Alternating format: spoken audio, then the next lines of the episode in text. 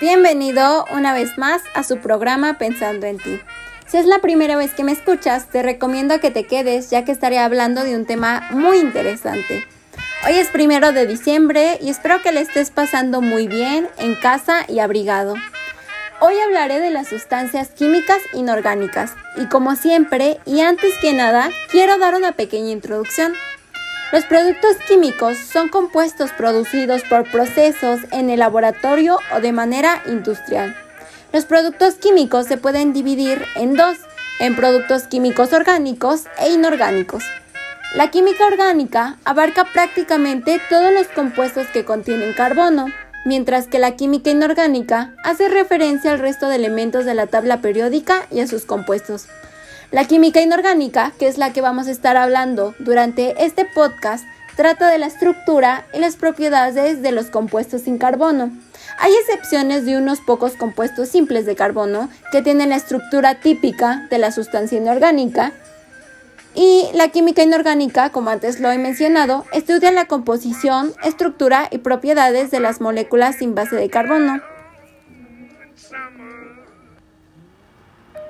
Sus compuestos se dividen generalmente en ácidos, bases, óxidos y sales. Los ácidos son aquellos que tienen una molécula de hidrógeno a la izquierda, por ejemplo, ácido sulfúrico. Los usos de los ácidos son para limpiar, destapacañerías, cutir cueros, fertilizantes, purificación de petróleo, baterías y o explosivos. Las bases son metales unidos a un, anión, a hidroxilo, como por ejemplo el hidróxido de sodio. Algunas de las bases sirven para fabricar productos de belleza, jabones, grasas, lubricantes y blanqueadores domésticos como fertilizantes de plantas. Los óxidos es la combinación de un metal o no metal con oxígeno. Se divide en óxidos metálicos, también llamados óxidos básicos, y óxidos no metálicos u óxidos ácidos. Al reaccionar los óxidos metálicos con agua, se obtienen bases. En cambio, los óxidos no metálicos que reaccionan con agua se convierten en ácidos. Se utilizan para la fábrica de espejos, papel, el óxido de plomo. Eh, el óxido de plomo es constituyente de los acumuladores de plomo o pilas. El óxido de zinc se usa para la preparación de cremas y cosméticos. Las sales son metales combinados con un anión. No es ni óxido ni hidróxido, como por ejemplo el cloruro sódico. La química inorgánica se diferencia de la química orgánica porque antiguamente sus compuestos eran extraídos de seres vivos.